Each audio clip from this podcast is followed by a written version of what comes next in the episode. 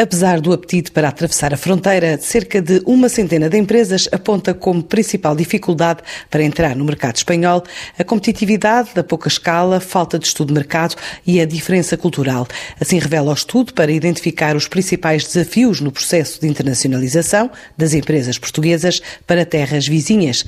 É um estudo realizado pela Winning, liderada pelo professor do ISCTE, Leandro Ferreira Pereira. O mercado espanhol é um mercado que uh ao ser altamente competitivo e ter players que estão instalados já há bastante tempo, torna-se difícil penetrar no mercado e, de alguma forma, conquistar cota de mercado. Exatamente porque o mercado não é estudado, não são estudados os competidores, não são estudados os clientes. E, portanto, vamos para lá, estamos aqui, vamos fazer networking e pensamos que com isso resolvemos. Errado.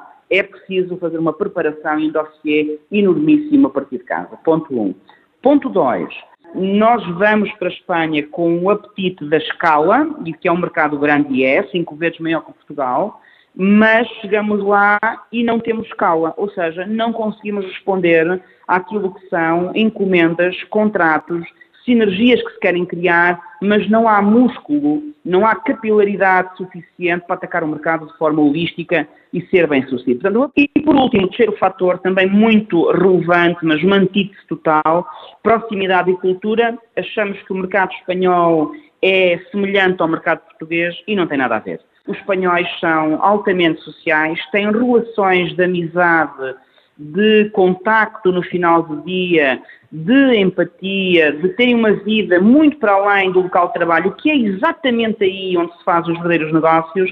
E o que é que acontece? O português não tem este espírito.